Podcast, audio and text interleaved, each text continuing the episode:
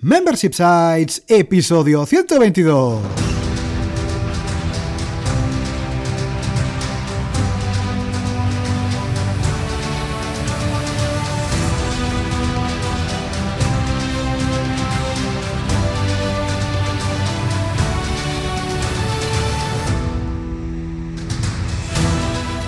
Buenos días, ¿qué tal? ¿Cómo estás? Bienvenido y bienvenida a Membership Sites, el podcast en el que compartimos contigo todo lo que sabemos sobre Membership Sites, ingresos recurrentes y negocios de suscripción. Tras el micro, servidores de ustedes, Rosa Suñé Barniol. Hola, hola, hola. Y Jordi García Codina, cofundadores de Bicicleta Studio, nuestro estudio online de diseño y desarrollo WordPress, especializado en Membership Sites. Buenos días, Rosa, ¿qué tal? ¿Cómo estás? Muy bien, aquí lista para hablar de una cosa que no nos gusta mucho, que son los errores, ¿eh? Eso de cometer errores no nos gusta y es algo que, bueno, la vida los lleva implícitos. Bueno, vamos a ver qué pasa con los errores y los membership sites. Vamos allá, porque en este episodio 122 de Membership Sites, efectivamente te contamos cómo evitar los errores más comunes en un membership site, en un sitio de membresía, para que tu negocio salga victorioso. Pero antes, recuerda que en Bicicleta Studio somos especialistas en membership sites.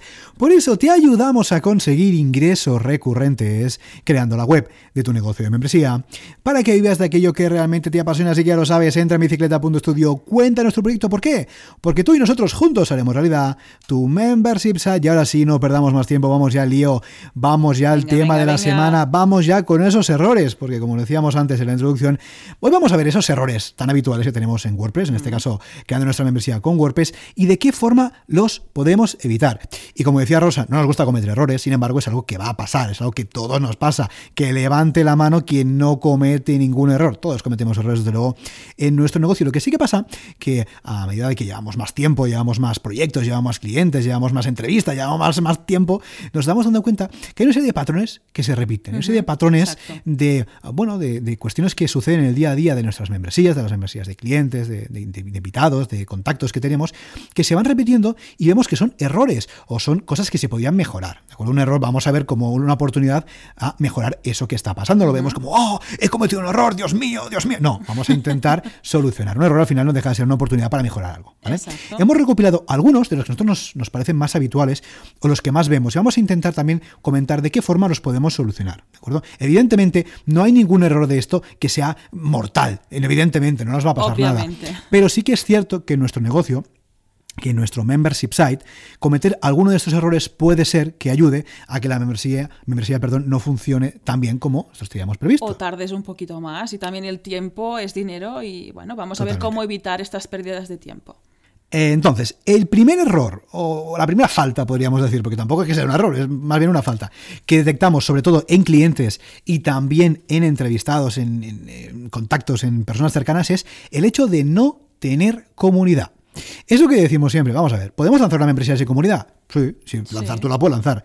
¿Puede funcionar una membresía sin comunidad? Sí, Sí. puede funcionar. Sin embargo, y esto estamos cansados de verlos con cliente, con, con un montón de personas, si tienes una comunidad previa, una comunidad caliente, una comunidad en la que le has ido compartiendo contenido, le has ido compartiendo información, has estado ahí, es mucho más fácil que tu membresía funcione. Precisamente, y esto vamos a dejar enlace también a los dos del programa, del episodio donde hablamos del prelanzamiento, precisamente este prelanzamiento es importante ir calentando la comunidad. Si no la tienes, irla creando, ¿de acuerdo? ¿Por qué? Porque el día que lancemos la membresía, el día que lancemos el membership site, si no hay comunidad, ¿quién nos va a comprar? Claro, Claro. es que nadie va a saber, vale, lanzar la membresía, pero tal. Evidentemente, si no tienes comunidad, pero tienes capacidad de inversión, puedes comprar tráfico. ¿m? Por ejemplo, si tienes si lanzado una membresía de yoga, por decir algo, tú puedes segmentar eh, anuncios en Facebook, por ejemplo, entonces hay personas que les guste el yoga. Lo puedes hacer, pero como ya sabemos, y esto está súper comprobado, el tráfico proveniente directamente de ads, de publicidad, es mucho más frío, por mucho retargeting que le hagas, es mucho más frío que el que te venga de una comunidad que tú has ido trabajando, que tú has ido alimentando. Tú imagínate que tienes un podcast como este que tenemos y tú vas compartiendo contenido gratuito, o tienes un blog, o tienes unas redes sociales activas, o tienes un canal de YouTube, lo que sea. Si tú vas trabajando esa comunidad con el tiempo, el día del lanzamiento va a funcionar mucho mejor, mucho, mucho mejor que si no la tienes. Con lo cual, el hecho de no tener comunidad, ¿es um, algo imprescindible tener comunidad? No. pero desde luego es mucho, mucho más recomendable y esto estamos, de verdad, cansados de verlo en, clientes y en, y en proyectos. Otro error bastante habitual que por desgracia afecta a muchas personas es la falta de constancia. ¿Qué es la falta de constancia? Bueno, básicamente, como su nombre indica, es que tú te propones hacer algo, una tarea, la haces al principio de forma con mucha energía, venga, voy a hacer esto, voy a hacer lo otro, mucha energía, ¿eh? tope, con mucho Subidón. pero con el tiempo esa energía parece que va menguando y con el tiempo dejamos de ser constante. Y esto lo vemos muchísimo, pero muchísimo en la creación de contenidos. Por ejemplo, tú tienes una universidad de típica de formación, vamos a ponerlo fácil que todos nos entendamos, ¿no? Membresía de formación. Y empiezas creando un curso a la semana de 20 lecciones, venga, a tope. ¿Qué pasa? Que evidentemente con, la emoción del lanzamiento, pues tienes toda esa energía. Porque con el tiempo muchas personas no son capaces de mantener esa constancia y es donde se produce la falta de constancia.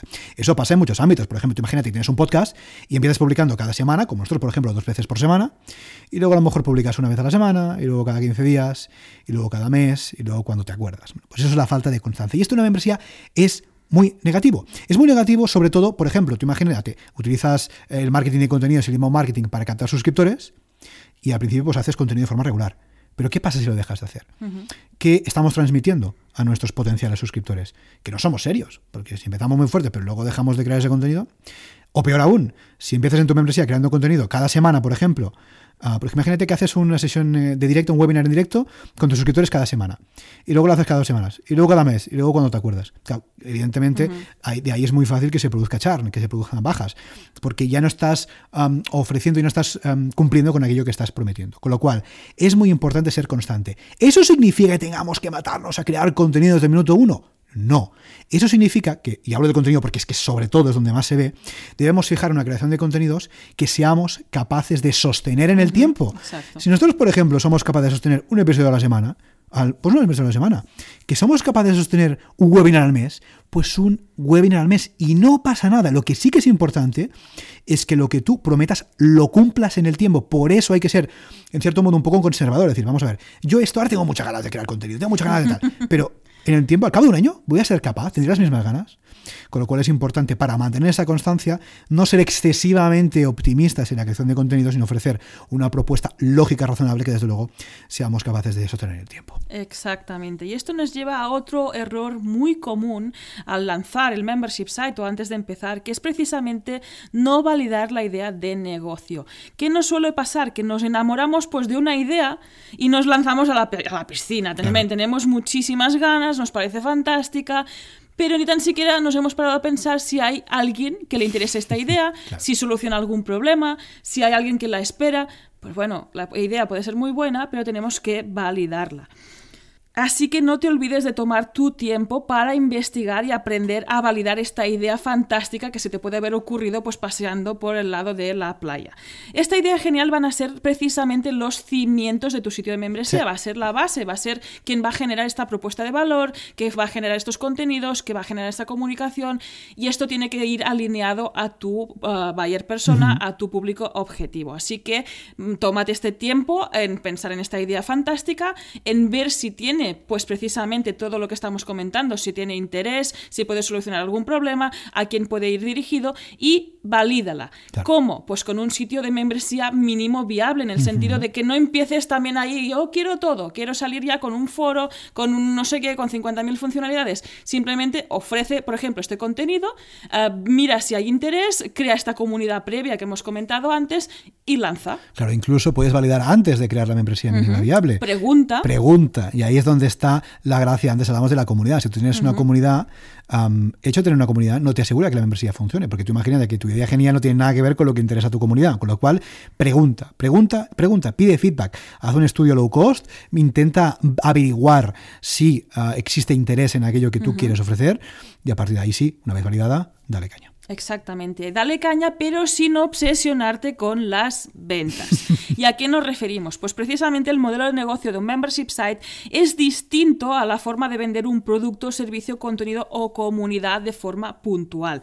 Por ejemplo, cuando vendemos un curso suelto, el objetivo final precisamente es esta propia venta. Tú has estado preparando ese curso, has preparado el lanzamiento y el objetivo es vender. En el caso de un sitio de membresía, la venta de esta suscripción es solo el inicio, porque ahí es cuando ha entrado el suscriptor, va a encontrar el contenido, va a encontrar la comunidad, el producto, el servicio, pero esto es de forma recurrente, porque tiene que encontrárselo cada vez que tú hayas decidido, cada mes, cada trimestre, cada año.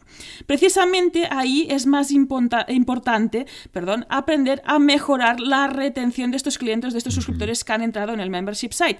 Precisamente es más importante que captar a los nuevos, que obsesionarnos en vender, vender, vender, vender y no cuidar a los que tenemos dentro del sitio de membresía.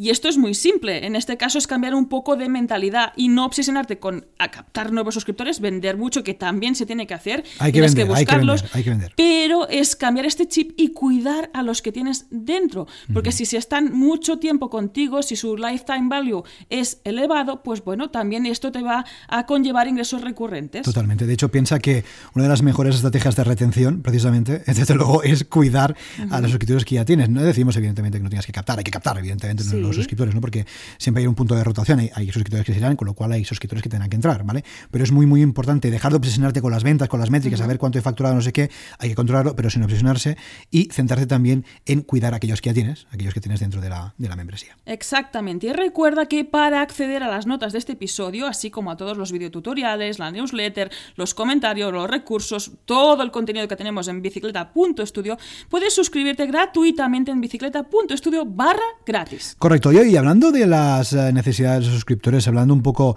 de cómo mejorar esa retención, precisamente uno de los errores más habituales también es precisamente olvidarnos de los suscriptores. ¿Qué quiere decir? Olvidarnos de por qué están ahí, por qué están dentro de la membresía. Por ejemplo, tú tienes una membresía de servicio en el que ofreces tus servicios profesionales, las personas te pagan de forma recurrente, evidentemente, para que tú les sigas ofreciendo esos servicios profesionales. Si tú tienes una membresía de comunidad, pues evidentemente los suscriptores están dentro de esa comunidad porque la propuesta de valor que les has hecho, el contenido de esa comunidad les interesa. Pero ¿qué pasa? Que en el fragor de la batalla, en el día a día, en el huracán de creación de contenidos, de esto, lo otro, las ideas, no sé qué, a veces nos olvidamos de por qué los suscriptores nos están pagando. Y eso es muy lógico. Los suscriptores nos están pagando por aquella propuesta de valor inicial que tú les hiciste. Sin embargo, si tú la cambias, sin darte cuenta a veces, es probable que esos suscriptores se den de baja. De ahí el char y de ahí lo que decimos siempre de cuidar los suscriptores. Aquí lo fundamental es no perder el norte y de verdad pensar en lo que realmente quieren, realmente necesitan los suscriptores. No solamente pensar en aquello que a ti te gusta. Ojo, evidentemente, y eso siempre lo decimos, si creamos un negocio propio, es porque nos gusta. Exacto. Y porque queremos hacer aquello que nos gusta, sí. Pero piensa que dentro de la membresía estás interactuando con otras personas, con otros suscriptores, con lo cual es fundamental tener claro lo que quieren. Y por ahí también el feedback es importante. Por ahí siempre, siempre, siempre recomendamos ir pidiendo feedback, hombre, a ver, sin ser pesado, pero de forma recurrente. ¿Por qué? Porque este feedback nos va a dar una idea de por dónde respira esa comunidad. De tal forma que si vemos que va virando, nuestra propuesta de valor también puede ir virando. Evidentemente, y siempre lo decimos, aquí no se trata de hacer caso absolutamente a todo lo que nos están pidiendo ni mucho menos. Pero es cierto que tenemos que pulsar la realidad de cómo funciona la comunidad y qué quiere la comunidad, con lo mm. cual es muy importante no olvidar las necesidades de los suscriptores, de verdad. Es un error también bastante habitual. Imagínate que tú has lanzado con una propuesta de valor concreta y no te das cuenta, porque estás en tu día a día enfrascado en tus cosas, que tu comunidad, tus usuarios están cambiando un poquito sus necesidades. Tú tienes que ser capaz de adaptar tu propuesta para adaptarte a estas necesidades. Es que incluso añadiría más. Posiblemente tu público objetivo al lanzar no será el mismo que al cabo de un año, medio año o al cabo de unos meses. Porque también atraerás a otra gente vas a empezar con estos suscriptores iniciales que a lo mejor sí que tenías muy claros cuando estabas haciendo el prelanzamiento, el lanzamiento de tu membership site, pero vas a ver cómo va cambiando. Y también con este feedback, esta comunicación, vas a ver cómo evoluciona tu idea para precisamente acercarte más a otro tipo de, público o al mismo, en el caso que, hayas acertado desde el inicio, pero que, que, es mutable, que es dinámico, que va a cambiar. Tampoco no digas, no, no, no, no, yo es que he salido con esto y estoy aquí rígido con esta idea hasta el final cambia, escucha y comunica. Hay que ser rígido en ese caso, adaptándonos a lo que quieren nuestros suscriptores sin pasarnos. Exacto. Y precisamente otro error que también influye mucho en el churn, influye mucho en la poca retención que determinadas membresías tienen, es, en este caso las membresías de contenido, es precisamente no renovar el contenido. Es otro error clásico que vemos en muchas membresías. Tú imagínate que empiezas a crear contenido, formación, lo que sea. No, no tiene por qué ser formación, ¿eh? pero digo formación porque evidentemente es el que más todos podemos conocer, ¿no? Y tenemos muchos cursos, muchos cursos creados, y muchas lecciones, y muchas cosas. Y al cabo de un año o de dos, a lo mejor no nos, no nos estamos dando cuenta, pero las primeras formaciones no, es que, no es que estén mal, es que a lo mejor no tienen nada que ver con lo que está sucediendo hoy en día. Y eso, por ejemplo, para que nos hagamos una idea, tú imagina que tienes una membresía de formación en algún tema tecnológico, por ejemplo, algún software, en alguna aplicación. En, me invento, Photoshop. Evidentemente, Photoshop 2017, mm, por decir algo, o 2016 no tiene nada que ver con 2020. Tú imagínate que tienes cursos de Photoshop 2016 que no sé ni si existe, Photoshop 2016, y ahora está 2020, ¿no? Me acuerdo en qué versión está. Claro, pues, fíjate, nada, nada que ver. Porque las personas entran ahí, ven el panel de fotos y pues esto no tiene nada que ver, me voy de baja. Con lo cual es muy importante renovar el contenido, si tienes una membresía de contenido, desde luego de tu membership site. ¿Por qué? Porque evidentemente si tú trabajas con un contenido que es vivo, como por eso sobre todo tiene mucho que ver el tecnológico, tienes que renovarlo. Tú imagínate que, por ejemplo, tienes una membresía de formación para opositores. Si la temática, el temario es el mismo, pues ya está, está tranquilo.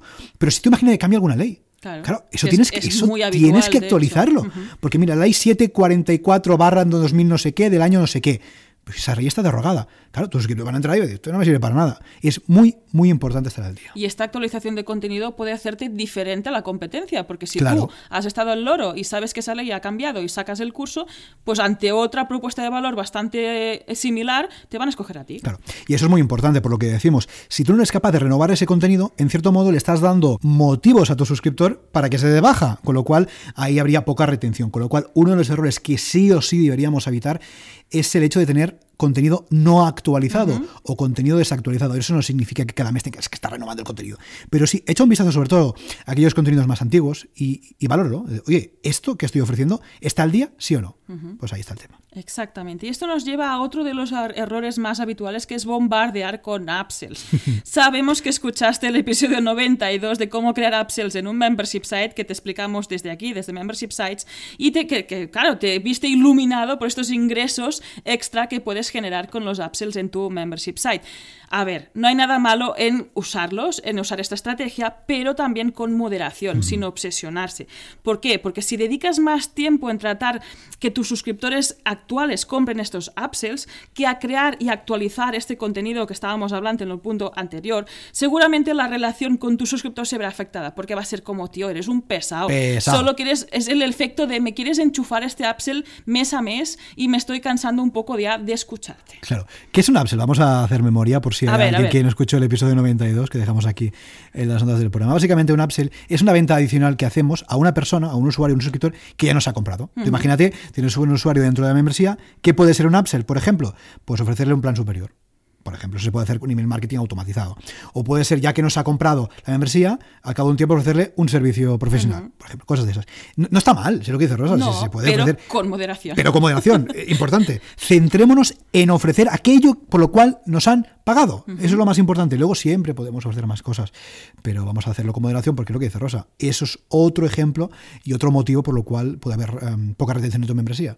Que se vayan, porque están cansados. Y hablando de cancelaciones, llegamos al último error, pero yo creo que este es bastante garrafal este desde mi punto de vista, pero creo que si te lo explico lo vas a entender bastante bien. que es precisamente dificultar las cancelaciones premeditadamente. ¿A qué me mm, refiero? ¿Qué es esto? Pues esconder el botón de cancelar dentro de tu membership site. Así de claro, ¿no? Porque francamente, cancelaciones churn rate va a haber en un sitio de membresía. Es lo que comentábamos siempre desde aquí, desde membership site. Es algo inherente a este ingresos recurrentes. Pues bueno, habrá gente que te seguirá ahí fiel toda su vida, el suscriptor va a entrar el primer día, se va a mantener siempre, y otros que por, cualquier motivo, porque se han cansado del contenido, porque ya no lo pueden consumir, porque ya no les gusta lo que haces, que esto no suele ser habitual, pues deciden cancelar la suscripción. Voy a hacer de abogado del diablo, venga, esto puede ser divertido. Pero es que si dejo el botón de cancelar visible, la gente va a hacer clic y se va a dar de baja. En cambio, si lo escondo, no lo verán. Vale. Eh, que no lo vean, ¿qué va a provocar? ¿Que te tengan que escribir un email a ti? Por ejemplo. Vale, esto va a incrementar la gestión de estos emails. Esto también tienes que tenerlo en cuenta. Si es algo que no hace el propio suscriptor, te van a tener que enviar este email y lo vas a tener que gestionar tú. Dependiendo de cómo lo gestiones y de los impedimentos que les pongas, puede ser que acabas enfadando a esa persona que a lo mejor simplemente ya no puede pagarte la suscripción.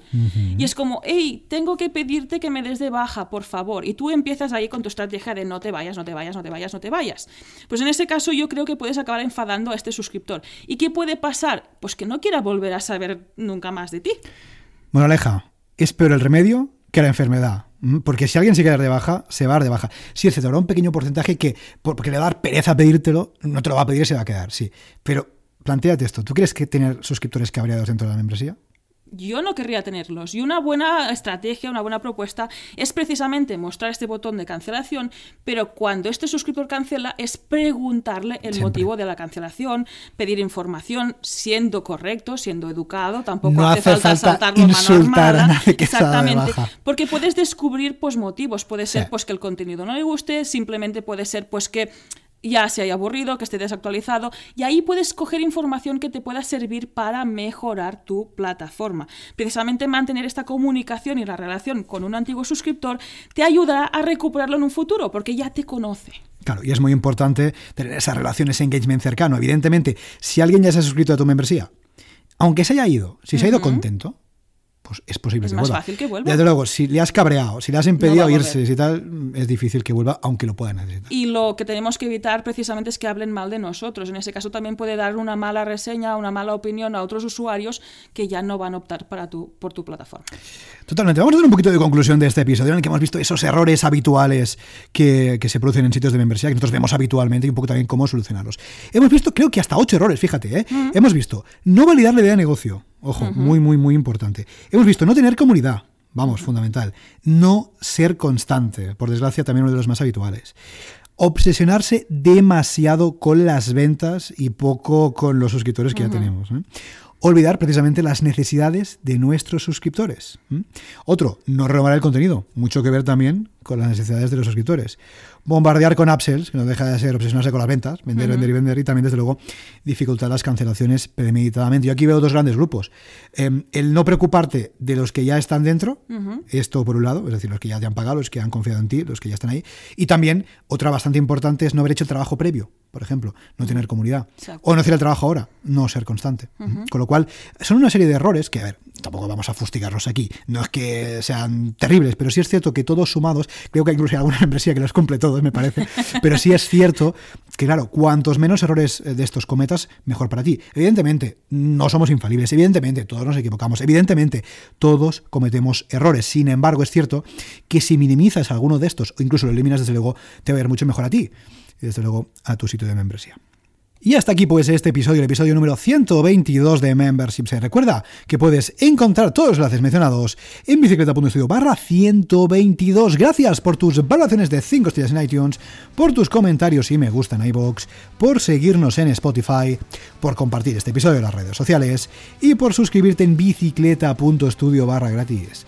Gracias a tu apoyo, juntos podremos llegar a más emprendedores y ayudarles a obtener ingresos recurrentes y a no cometer fallos gracias a su propio negocio de membresía.